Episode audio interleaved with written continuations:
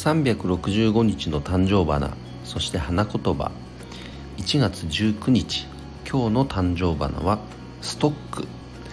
花言葉は永遠の美です、えー、永遠の美しさ、まあ、女性は常にねこれは求めていらっしゃるかと思いますがあのー、仕事においてもこの美いわゆるこの美しさというのはやはり追求したいですよね。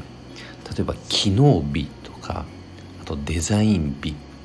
その中の美しさっていうのはあの相手に対する尊敬であったり愛情の裏返しでもあると思います。そこを追求する姿っていうのはね。で今もう機能だけではもはやね差別化もできなくなってますよね。なのでこれからの時代ますますこの美しさっていうのは、えー、求められる時代になっていくんじゃないかと思いますので今日も一日それをね追求する一日にしたいと思います。それでは今日も一日頑張ろう。よっちゃん社長でした。バイバーイ。